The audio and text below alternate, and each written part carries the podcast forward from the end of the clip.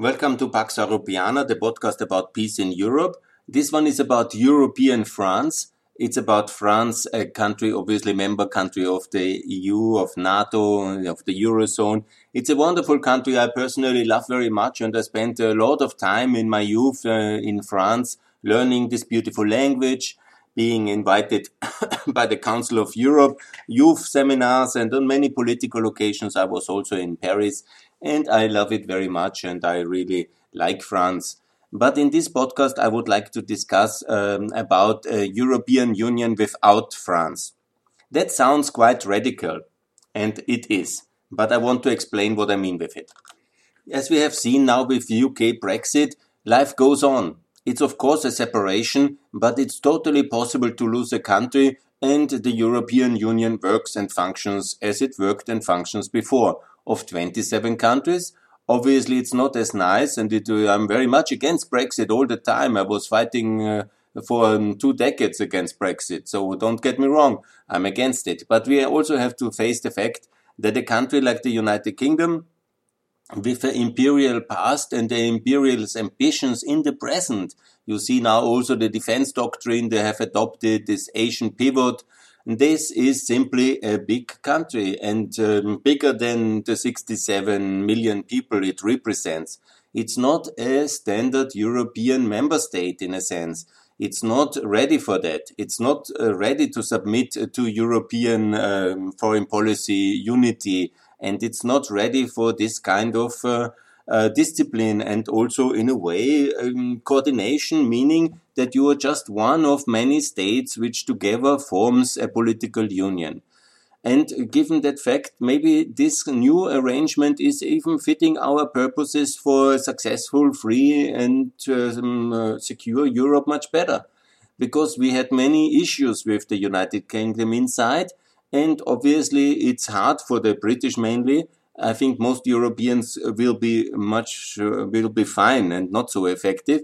But of course, for the smaller partner, it's a bit more difficult in such a separation, and that will be felt economically, no doubt. Now everything is covered with the Corona crisis, but I think it will be very difficult economically in the coming years.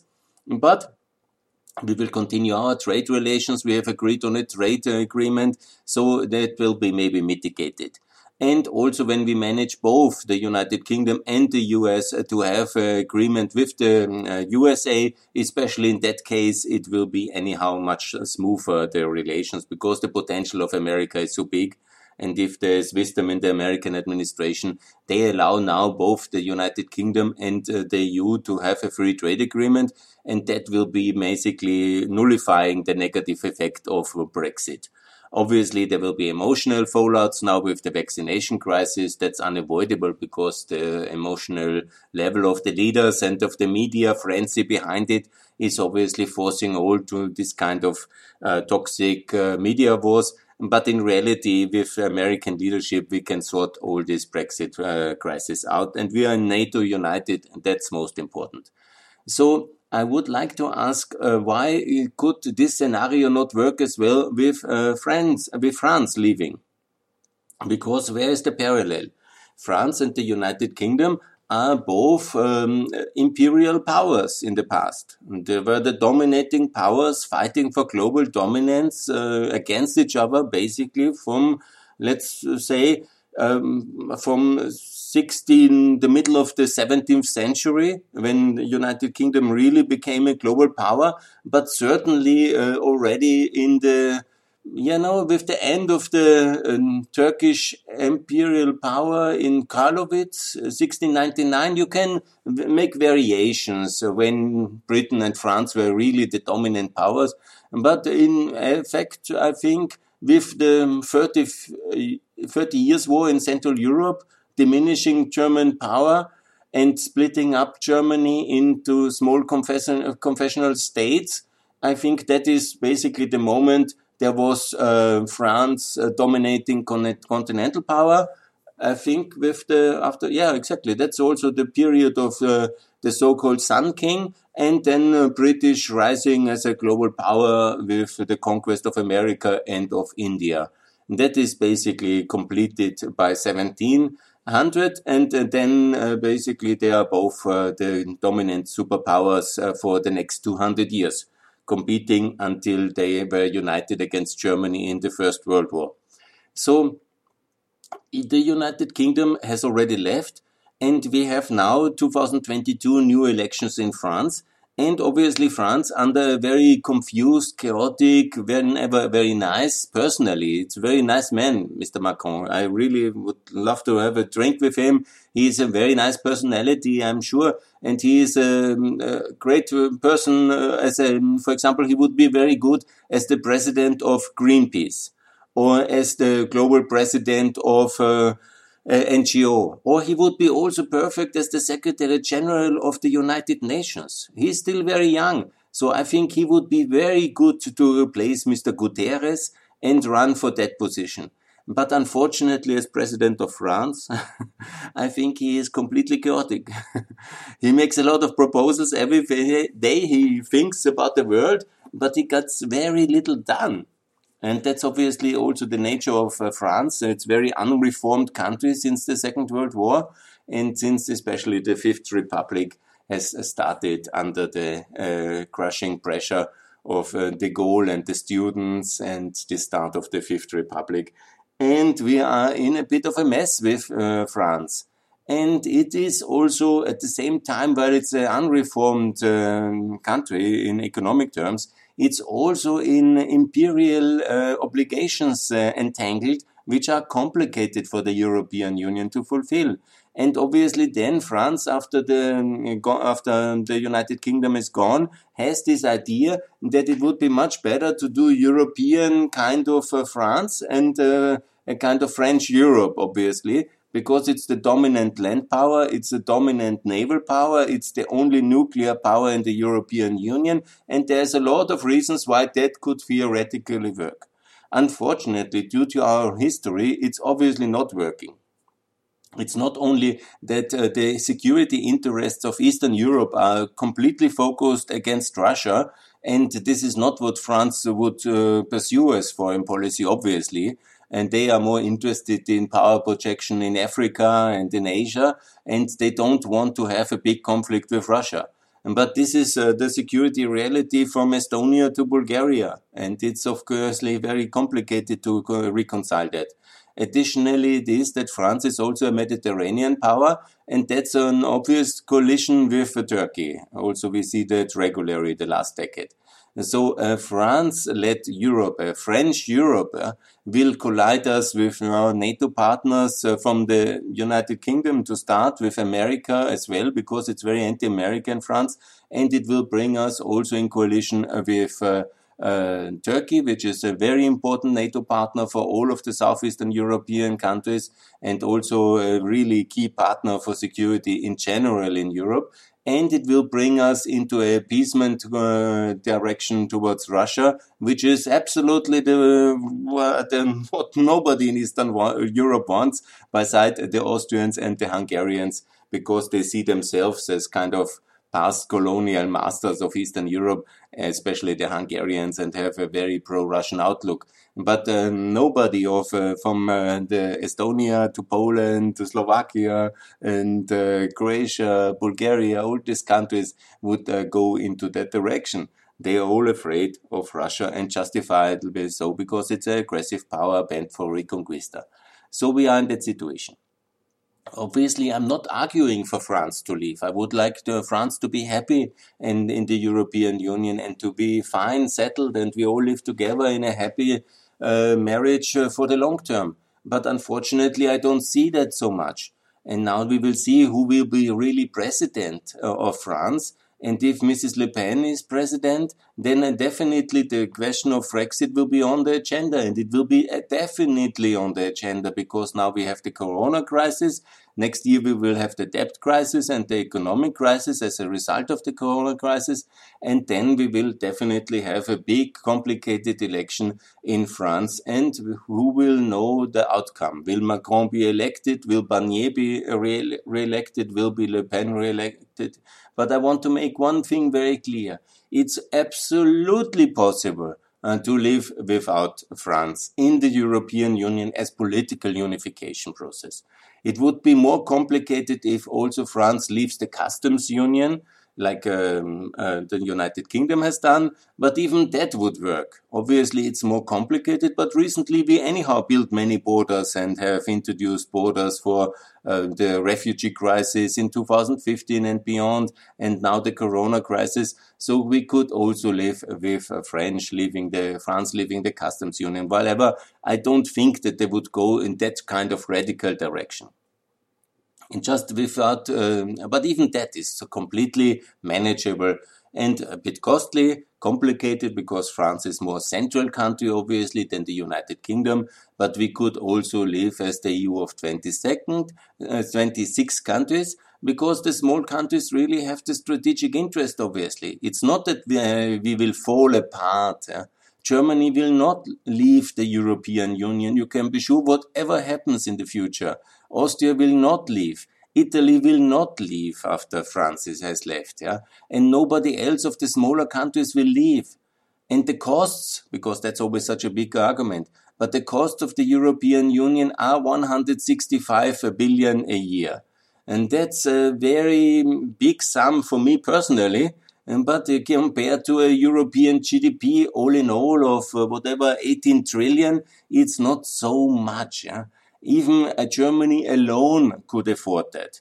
And all smaller countries have then obviously to pay more if France is leaving because it's also a big contributor to the EU budget. And but when it's about 10 billion, let's say the maximum, uh, because France would also then not receive anything. So it's not a net amount of 10 billion. Maybe it's uh, ultimately, let's even if it's 10 billion, which would have to be refinanced by all other countries, then it's not something impossible.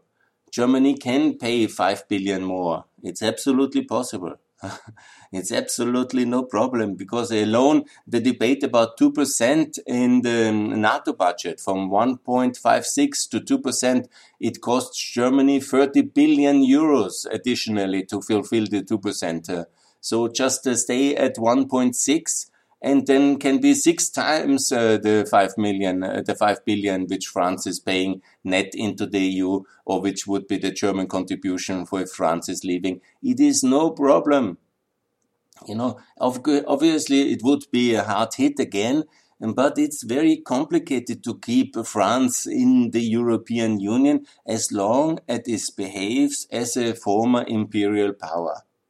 We don't want to be dominated by um, by France. We don't want to be dominated by Paris. And this is not going to happen. The strategic interests are too divergent.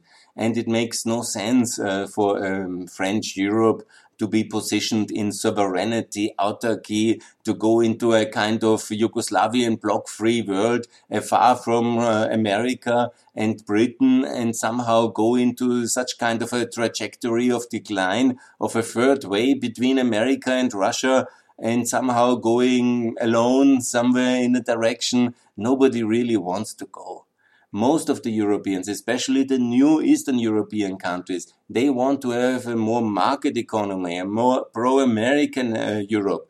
They want to have more freedom. They don't want to go into this kind of super regulatory direction France wants to drag us. They don't want this super environmental climate stuff. They are ready for it. Yes, rational, but there's not a lot of love lost for all these topics. Yeah? They want to catch up economically first. They want to be safe from Russia first and obviously also live in a clean and beautiful environment. But all these French fancy projects are not very popular in the countries where they have real security issues, where they have real economic catch up to do. And that's really so important to understand. So when France leaves, it will be uh, some panic moment, there's no doubt. And then the French will be like, oh, what we do now? We lost our twin partner but it will be completely possible to manage as 26. We have, never forget, also nine countries who really want to join the European Union, which have the same population like France. It's 67 million pro-Europeans from Albania to Ukraine, from Georgia, Moldova, from Serbia, Bosnia, Kosovo, Montenegro, Macedonia, waiting to join. We can accelerate. The, Fran, the French have always blocked every enlargement up to now. With the Fran, French out, we can do the enlargement much faster. It's uh, no problem.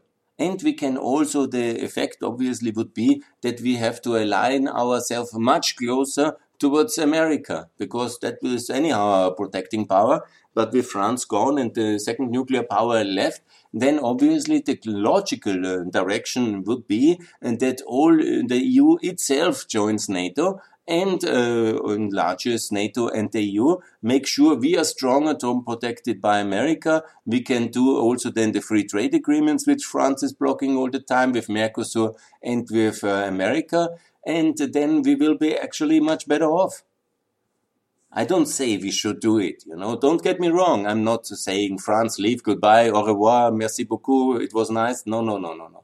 But the Brexit has shown, even to my own surprise, it's possible. It's possible. Life after Brexit is possible. It's not an economic disaster disaster. It is manageable. And it's of course painful. It's a loss. I'm very sad about it. But the same will be easily to be said about France leaving. So anybody who is now, and I do this debate as well to prepare, because in 2022 this will be on the agenda. It is no doubt that this will be on the agenda.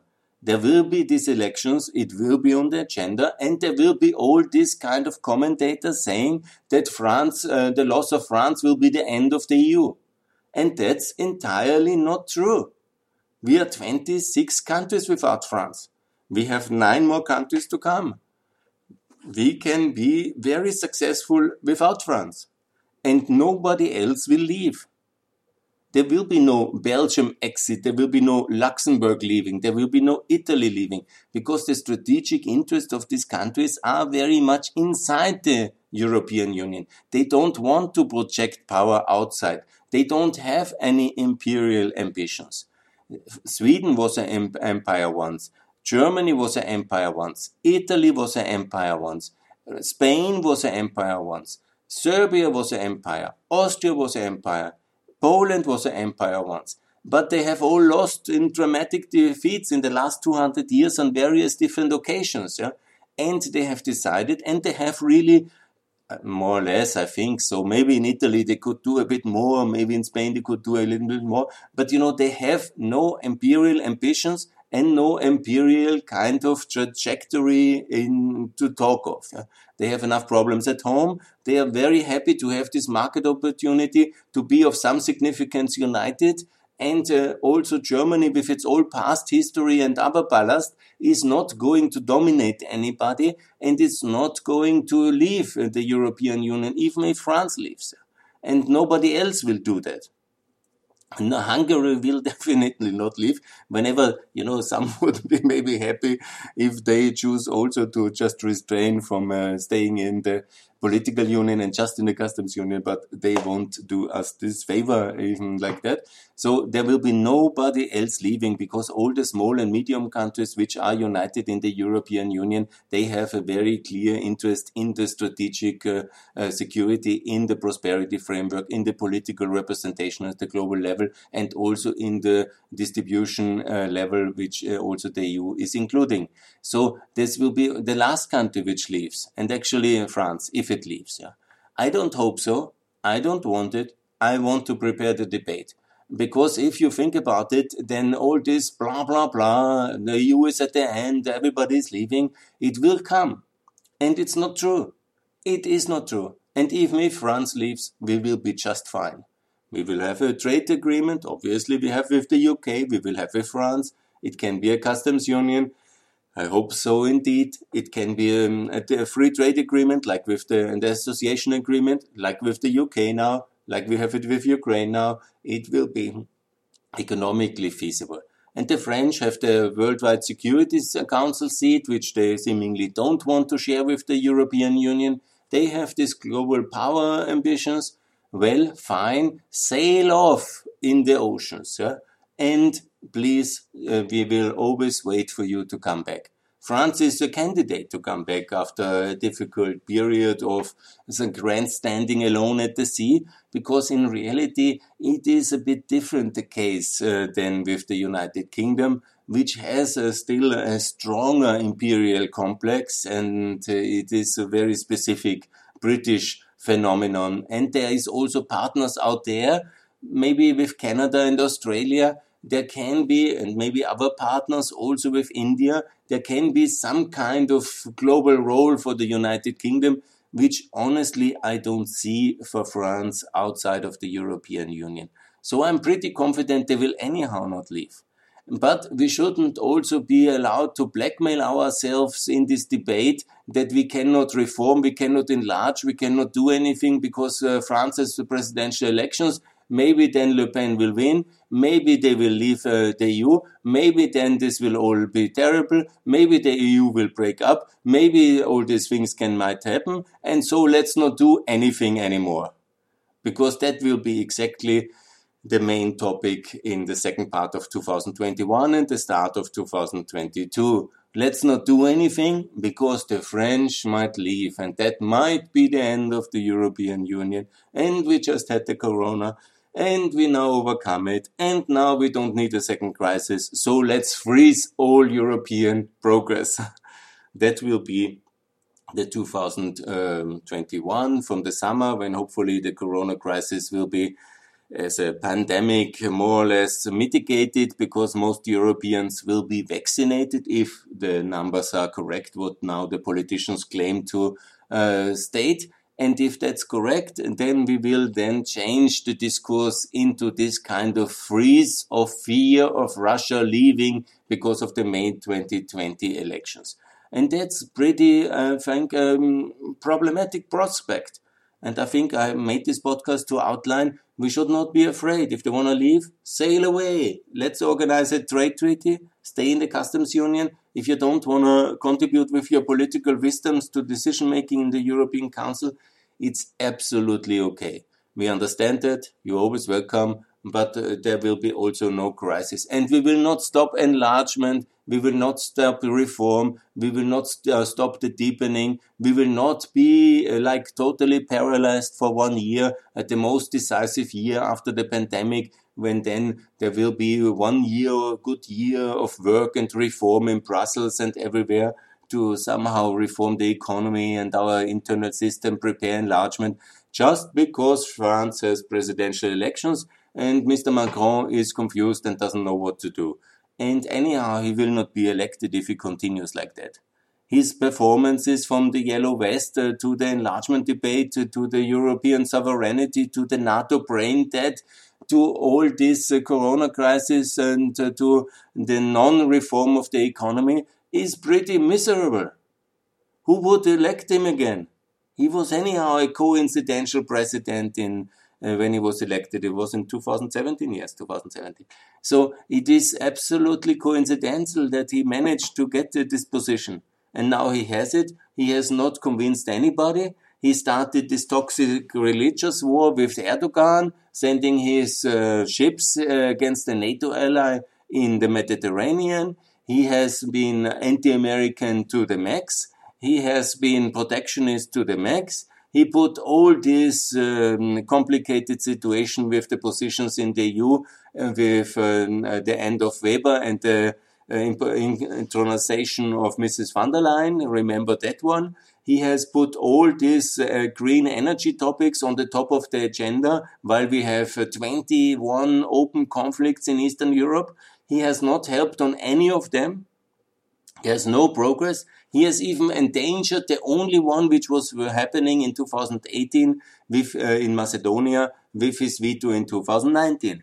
So during the corona crisis, has he been particularly helpful? No, closing the borders uh, and uh, being unhelpful, not really vaccinating a lot, pushing his Sanofi company and then blocking all the procurements in Brussels and delaying the European vaccination answer.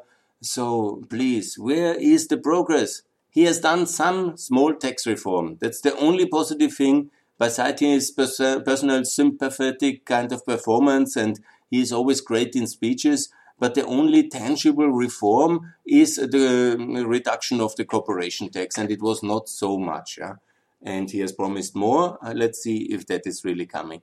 So a Europe without uh, France, not a Europe, it will be always in Europe, obviously, but a EU without France, let's not be blackmailed by that scenario. let's not uh, do that as the worst case, then the, everything is over. No, it can be the start of a very good, reformed, enlarged, and stronger European Union, stronger allied with America, including Ukraine and the Balkans, and France can always come back once we have uh, done everything. and then we'll come back. It's very good. But don't block us. Don't block the Eastern Europeans. The European Union is about helping uh, the Eastern Europeans much more than um, France uh, getting richer every day. Anyhow, France wants to do the things their own way. Then maybe it's also possible to see some years how it is alone outside and then we will probably be much more rational after that. So do I hope that to happen? No. But uh, do we have to prepare the public for it? Yes. Is it possible to live without France in the EU? Yes. Is it uh, uh, something we should strive for? No. But let's not be blackmailed by that debate in the next uh, one and a half years and let's uh, live with it. If it happens, it will be manageable. It's not nice, but it's manageable. It's like a political mm, earthquake, but it's some not uh, something which is uh, somehow breaking up the continental unification of the European Union. We have much to do uh, without the Fra French, and we have much to share and much to achieve, and we will be closer with America, and it will be just fine. Good. Thanks a lot. Let's not hope it happens, but when it happens, we will just be fine. Merci beaucoup.